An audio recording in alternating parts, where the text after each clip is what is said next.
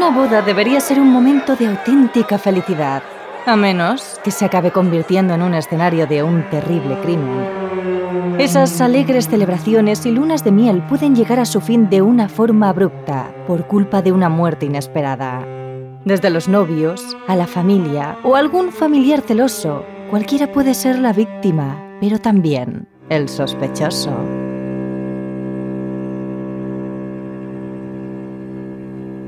Conoce algunos de los casos más impactantes de bodas sin un final feliz en A Wedding and Murder, uno de los más de 70 docuseries de True Crime que puedes encontrar en Hey You. Hey You es el primer y único servicio de streaming de realities por suscripción que te permite adentrarte en un mundo infinito de docuseries de true crime que abordan los más escalofriantes casos reales. Podrás encontrar desde los violentos crímenes pasionales en Snapped y Killer Affair hasta los estremecedores casos relatados de Ice Cold Blood con Ice-T o License to Kill. Todos los capítulos, todas las temporadas, en streaming y desde el principio. Prepárate, porque para esta cantidad de True Crime vas a necesitar un maratón. Y lo mejor es que puedes ver los episodios en streaming o descargarlos directamente en tus dispositivos para verlos en cualquier momento y en cualquier lugar. Solo tienes que ir a heyu.com para empezar tu prueba gratuita. Es hora de descubrir tu nueva obsesión. Este capítulo no habría sido posible sin el apoyo de nuestros mecenas en Patreon y de nuestros suscriptores en Evox y Spotify. Dicen que no la vieron, pero hay una cámara justo enfrente del congelador y no vieron cómo entró. Quiero justicia. Muéstrame el vídeo de mi hija entrando en el congelador.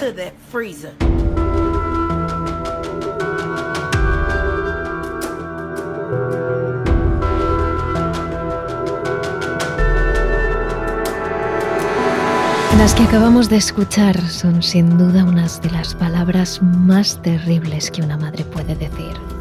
Se trata de Teresa Martin, la madre de Kenneka Jenkins, una joven de tan solo 19 años que acabó muriendo de frío en un congelador sin que nadie acabase por aclarar las causas. La teoría oficial de la policía es que la propia joven acabó metiéndose allí por accidente ¿Pero es esta toda la verdad?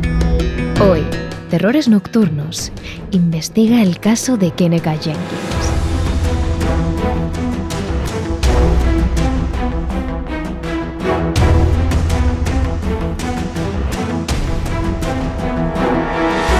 Si no quieres perderte ninguna de las investigaciones, ya sabes que puedes darle al botón de seguir desde la plataforma de podcast desde la que nos escuchas y puedes suscribirte a nuestro Spotify, Evox o Patreon para escuchar un capítulo extra cada semana. Terrores nocturnos con Emma Entrena y Silvia Ortiz.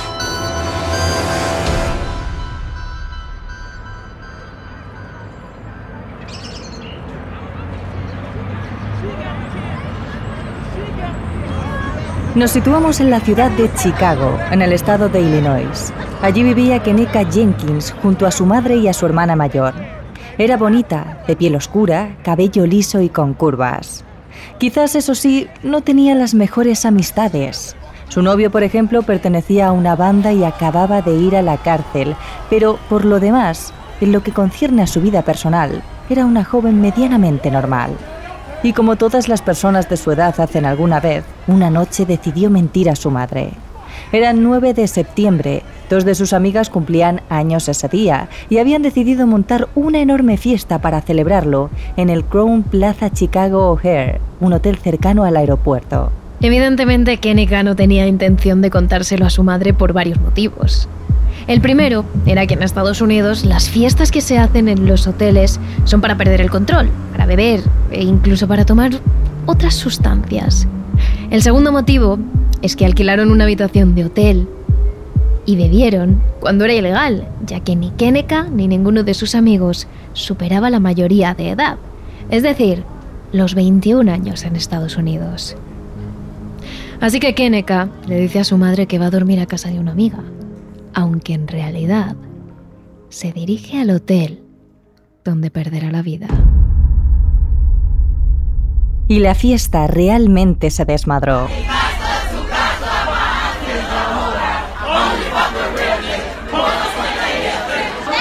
Tanto Keneka como muchos de sus amigos utilizaron redes sociales como Facebook para hacer vídeos, fotos e incluso directos en los que se les ve bebiendo, bailando, cantando o armando un desastre sobre las habitaciones. Se ve a la joven cómoda con sus compañeros, pero pronto se empieza a ver en los vídeos demasiado alcohol y también mucha marihuana.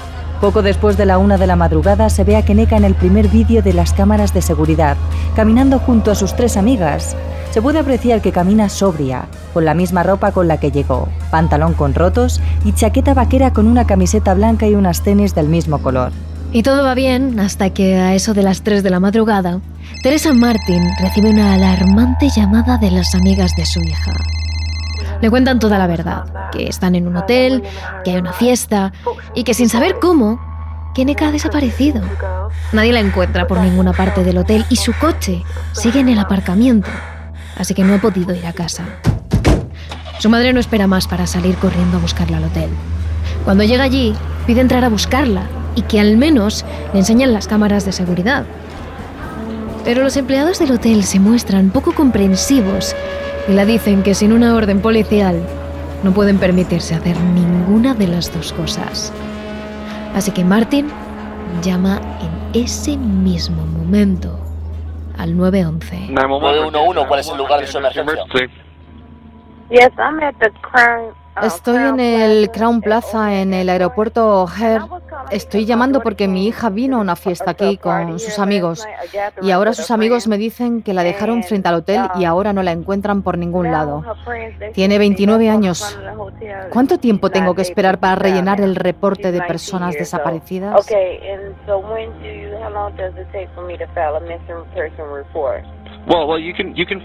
Puede, hacerlo en cualquier momento, pero como digo, déjala un poco más de tiempo. Si no sabe nada de ella para las 10 o las 11 de la mañana, llámenos otra vez y puede venir a la comisaría y le ayudaremos desde ahí. Uh, Quizás, si la policía hubiera empezado la búsqueda de Kenika en ese momento, ahora estaría viva. Pero no fue así. Las autoridades decidieron esperar.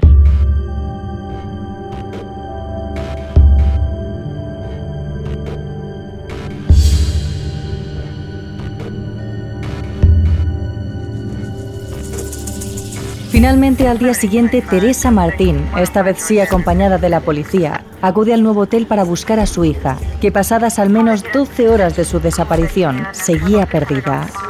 La policía entonces sí registra el hotel de arriba abajo y accede a las cámaras de seguridad. Con las imágenes grabadas consiguen reconstruir lo que creen que pasó esa noche. A eso de las dos, Keneka salió de su habitación aparentemente ebria. No se podía saber por las imágenes si iba borracha o quizás había tomado algo más, pero es cierto que se la ve en el lobby del hotel, tambaleándose e intentando caminar, pero yendo de pared en pared. Estaba desorientada y confundida. Según sus amigas, Keneka salió a buscar su coche. Así que durante esas grabaciones, supone la policía, la chica estaba buscando el lobby para llegar a la salida del hotel y finalmente al parking. Pero desorientada y borracha, en lugar de pulsar el botón del ascensor que lleva al lobby, indicado con una L, pulsa el de las dos L's que lleva al lower level, es decir, al sótano. Allí Keneka recorre una de las cocinas del hotel, completamente vacía, y buscando la salida, abre la puerta de un congelador. Una cámara frigorífica con espacio suficiente para un par de personas. La puerta se cierra automáticamente y una vez lo hace, el interior queda oscuro. Si juntamos la oscuridad y la embriaguez, la policía entiende que Keneka se desorientó y no fue capaz de pulsar el botón para abrir la puerta. Simplemente no lo encontró. El resultado, al día siguiente, en la mañana del 10 de octubre, el gerente del hotel se encuentra el cuerpo de la joven metido en el congelador. La versión de la policía, apoyada en las cámaras de seguridad, está clara. La joven entró sola en el congelador y murió por un fatal accidente. Caso cerrado. ¿O no?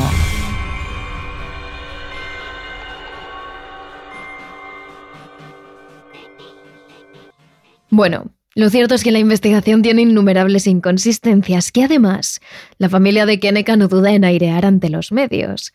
Así que, repasémoslas una a una.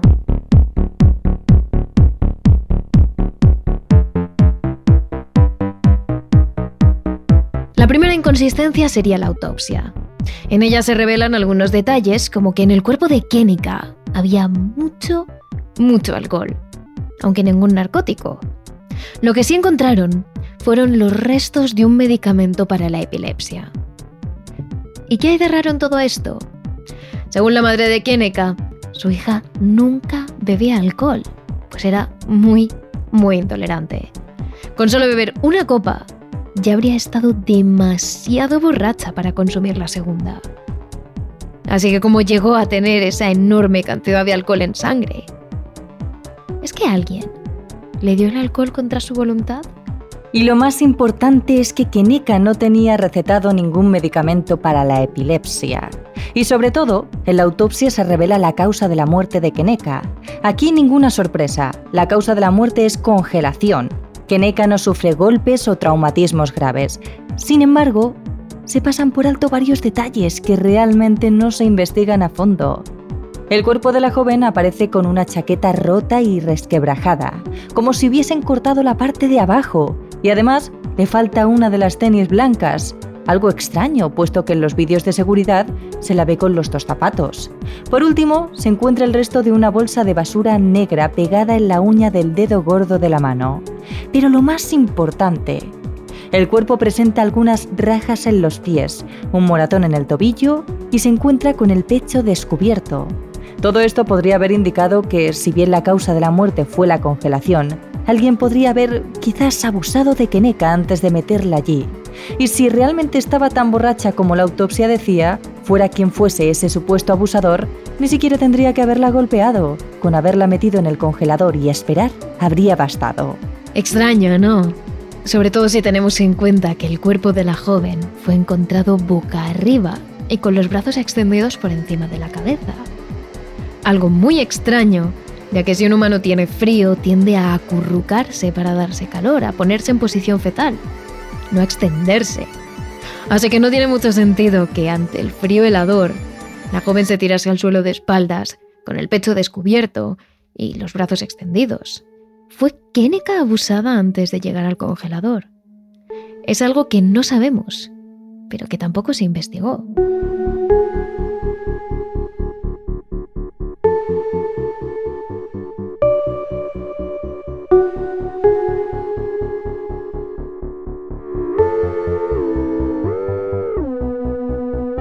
La segunda inconsistencia es la sala en la que se encontró. Se supone que esa cocina estaba fuera de funcionamiento, ya que esa zona se encontraba en remodelaciones y obras, por lo que los electrodomésticos y otros aparatos estaban desconectados de la corriente. Pero casualmente, el congelador en el que aparece la joven sí está funcionando, es decir, enfría a la perfección. Y la tercera de la que hablaremos, aunque hay muchas otras pequeñas contradicciones, es el propio congelador. Como hemos dicho, se trata de un halcón frigorífico grande. Primero tiene una puerta que se abre bajando una pesada barra de metal y se cierra automáticamente. Así se accede a la primera sala del congelador, pero es que dentro hay otra puerta con el mismo pesado mecanismo que lleva a otra sala mucho más pequeña. La policía alega que Keneka no fue capaz de abrir ese botón que llevaba desde dentro del congelador a la cocina, debido a su embriaguez. Sin embargo, según la versión oficial, Kenega estaba lo suficientemente sobria como para abrir el pesado mecanismo de la primera puerta y en la oscuridad aún abrir el mecanismo de la segunda para acabar entrando en la sala pequeña, donde acabó muriendo congelada. La puerta de un congelador es pesada. Yo he trabajado en cafeterías, no hay forma de que ella lo abriera borracha, sin apenas poder sostenerse y sin razonar. Yo trabajo con refrigeradores y tienes que hacer fuerza, tienes que tener cierta fuerza para abrir esas puertas. Lo que dicen los policías es que ella no se podía ni sostener y estaba sola para abrir la puerta. Y la policía solo me dice que accidentes extraños como estos simplemente pasan. Así que la madre y la hermana de Keneka echan en cara a la policía su escasa interrogación y les acusan de no haber investigado para nada cualquier otra posibilidad que no fuera la del accidente. Así, ellas apuntaron a que Keneka no murió sola, sino que alguien la mató o la incitó a hacerlo. ¿Quién? Según ellas, los dos grupos de personas que estuvieron con Keneka esa noche, sus amigos y los trabajadores del hotel, son los que más papeletas tienen. Estas son las teorías más barajadas, sobre todo si tenemos en cuenta la cantidad que apuntan a uno y otro sentido. Empecemos desgranando la teoría del hotel.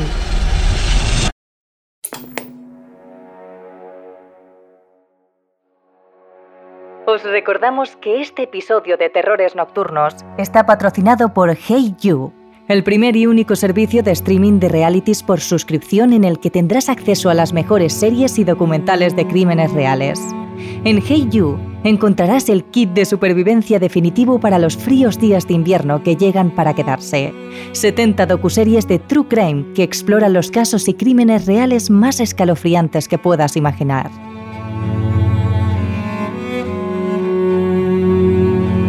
Desde la trágica historia de la familia Tarpin en The Tarpin 13, Family Secret Spouse, hasta los pensamientos reales de un psicópata como Jeffrey Dahmer, el caníbal de Milwaukee, en Dahmer on Dahmer, A Serial Killer Speaks. Tanto si quieres descubrir cómo un hombre normal se convierte en un asesino, o la historia completa de los crímenes y los criminales más conocidos, Hey You es tu plataforma 100% True Crime y Reality Shows, 0% anuncios. Para descubrir este mundo infinito de contenido de crímenes reales, solo tienes que dirigirte a la página web heyu.com y empezar tu prueba gratuita, sin contrato, sin complicaciones y cancelando cuando quieras. Allí te esperan todos los episodios y todas las temporadas de las mejores series de True Crime, con el estreno de los episodios el mismo día que en Estados Unidos, para que no te pierdas nada. Únete a You y satisface tu obsesión.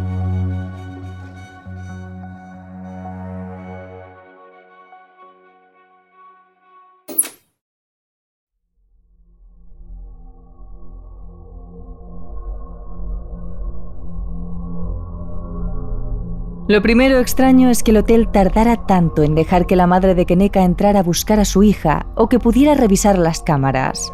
Es cierto que el hotel no tiene por qué entregárselas y que está en todo su derecho de esperar a una orden judicial para que se registre el hotel o las cámaras. Pero en el caso de una desaparición, donde las primeras horas son cruciales y más un adolescente, el hotel podría haber tenido la caridad de dejar entrar a su madre, que solo estaba preocupada por el paradero de su hija. Sin embargo, hasta que no llegó la policía, los directores del hotel no dejaron hacer ningún registro o enseñar las cámaras. Y quizás el motivo está precisamente en las inconsistencias que hay en esos vídeos. Vídeos que, por cierto, os dejaremos en nuestras redes sociales para que podáis analizar también vosotros mismos. Somos Terrores N en Twitter, Terrores Nocturnos barra TRN en Instagram y terroresnocturnos.trn en TikTok.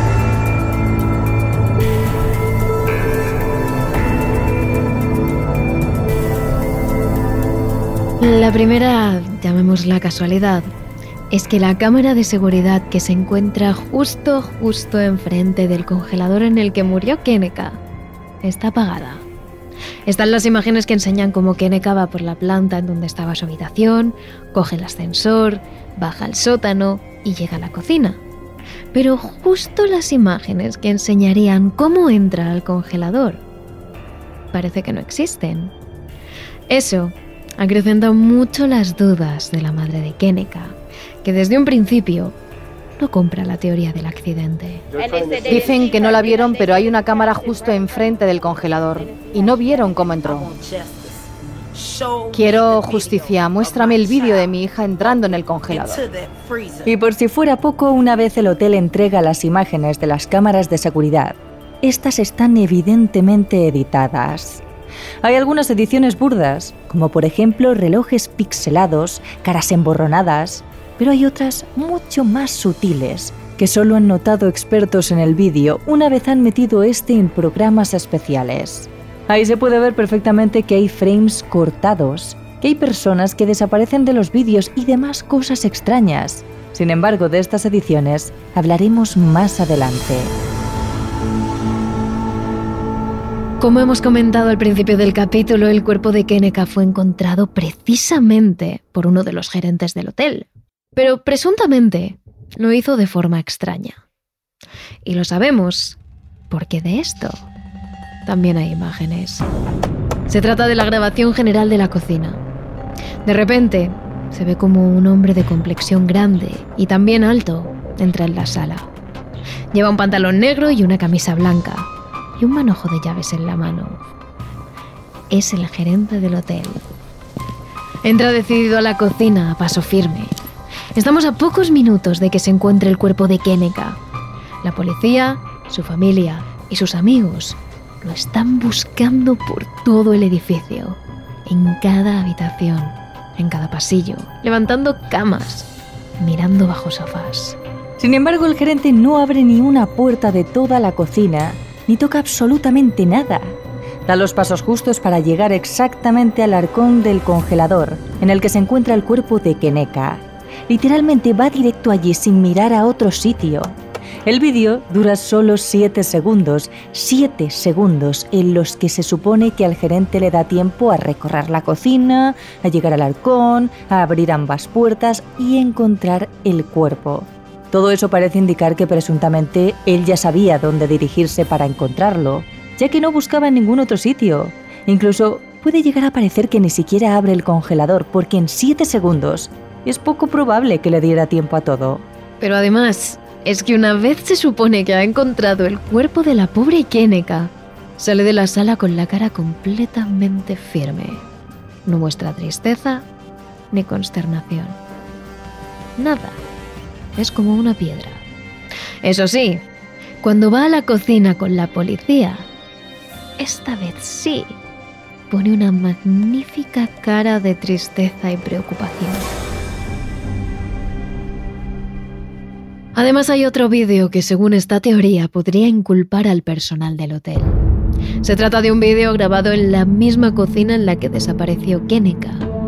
En estas imágenes se ve una panorámica de toda la cocina, en la que se puede apreciar una mesa metálica larga, las paredes de la cocina y al final los congeladores. Eso sí, en una de las paredes se encuentra un reloj que casualmente está pixelado. Quizás para que no se vea la hora a la que suceden los siguientes acontecimientos. En la esquina superior del vídeo se puede ver cómo dos personas vestidas de blanco mueven algo que presuntamente podría parecer un cuerpo. Es un bulto de tamaño humano y envuelto en una bolsa de basura negra. Casualmente una bolsa de basura negra que recordemos era lo que se encontró en la uña de Keneka. Y además parecen estar manipulando algo, precisamente en los congeladores en los que luego se encontró a la joven. Pero es que para más Inri, de esas dos personas, una es corpulenta, alta y se parece mucho, mucho, mucho al gerente del hotel que luego encontraría el cuerpo de la chica. Incluso, en el propio vídeo se ve como en ese momento entra otro hombre a la cocina. Se dirige a ver a sus compañeros. Y cuando ve lo que están haciendo en los congeladores, Sale corriendo, se aleja de ellos y les grita que no va a implicarse en nada de lo que están haciendo. Y es que es muy extraño que haya tanto movimiento en una cocina que estaría supuestamente, y según el hotel, cerrada y sin funcionamiento. Y más aún, que la cámara funcionara para grabar esta escena, pero no para grabar como supuestamente Keneka entró al congelador. Es por todo esto por los que muchos teorizan que Keneka no entró sola al congelador. Los que creen en esta teoría no saben si fueron los propios empleados del hotel los que mataron a Keneka y después la metieron allí, o si ya la encontraron muerta y decidieron meterla para ahorrarse responsabilidades. Pero en cualquier caso, apuntan a que los trabajadores del hotel están implicados de alguna forma.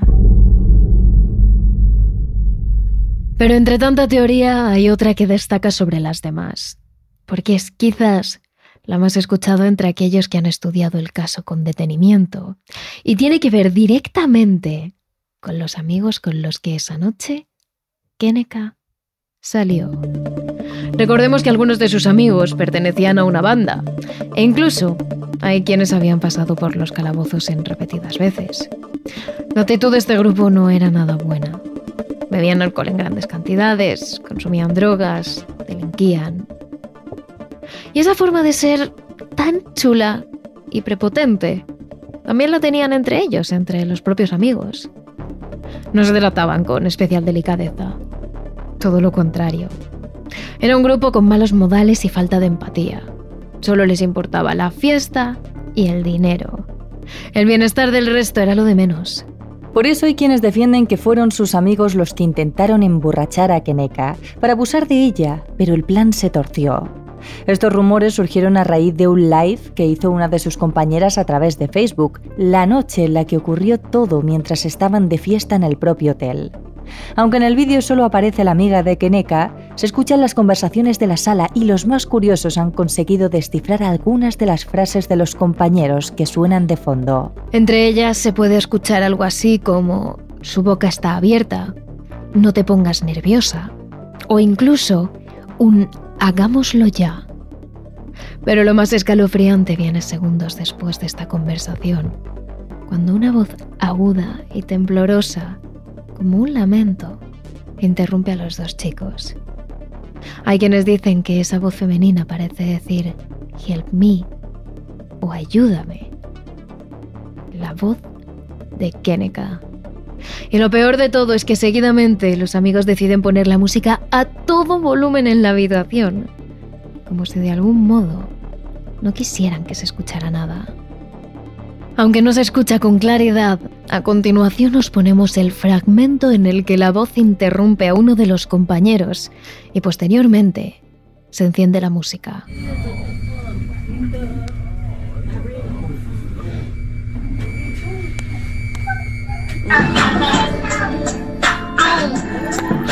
Volvamos a escucharlo poniendo especial atención a esa voz que parece pedir auxilio.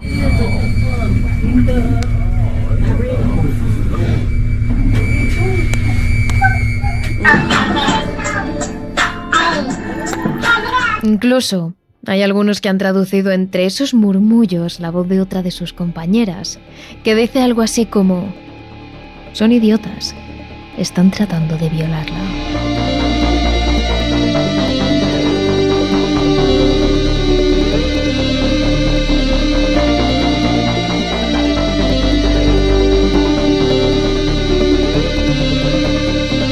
Los que defienden esta teoría dicen que sus amigos podrían haber emborrachado a Keneka, sabiendo que no toleraba bien el alcohol ni podía consumir grandes cantidades de este. Luego habrían dejado sola a la joven por el hotel, desorientada, sin saber dónde se encontraba y menos ser consciente de cómo volver a la habitación. Posteriormente, los compañeros se habrían acercado a la cocina, donde aprovecharon que nadie estaba allí a esas horas, y es cuando supuestamente habrían tratado de violar a la joven. De ahí el trozo de bolsa que había en su uña y los desgarros en su chaqueta, por ese forcejeo que habría tenido con sus compañeros. Es entonces cuando con una quéneca con una gran cantidad de alcohol en sangre y muy alterada por los abusos, la joven habría sufrido un paro cardíaco. Y sus compañeros, al no saber qué hacer, la metieron en el congelador para evitar ser descubiertos. O quizás solo la guiaron hasta allí. Estaba tan borracha que sería posible. Y hay algunas imágenes no editadas de cámaras de seguridad que podrían demostrarlo. Quizás incluso estos jóvenes se compenetraron con la gente del hotel para que todos evitaran problemas. A partir de ahí, lo demás será sencillo. Negar todo hasta el final. Todos tenían coartada porque supuestamente habían estado juntos. Era el plan perfecto para no dejar huella. Pero por muchas teorías y versiones que existan sobre lo sucedido, aquella noche en el Hotel Chicago jamás se llegó a resolver el caso. No hay culpables, ni una sentencia clara, ni nada. Simplemente pasó el tiempo y el caso quedó en el olvido. Aunque es cierto que la madre de Keneka a día de hoy continúa luchando porque este caso se reabra y se señale al culpable de una vez para hacer justicia a la muerte de su hija.